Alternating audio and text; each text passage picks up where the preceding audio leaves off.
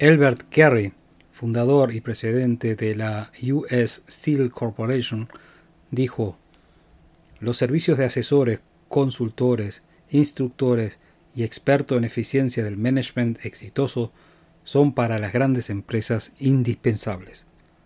Pero yo considero que el reconocimiento y la apropiación de los principios verdaderos es en relación mucho más importante. El sistema de la llave maestra enseña los principios verdaderos y sugiere métodos para aplicarlos de manera práctica. Por eso es diferente de los demás métodos de enseñanza. Capacita que el único posible valor que se puede anexar a los principios es el de la aplicación.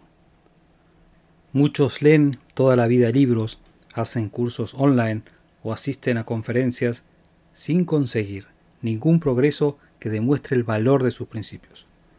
La llave maestra sugiere métodos en los cuales se aplican los principios aprendidos y que se ponen en práctica en la vida diaria.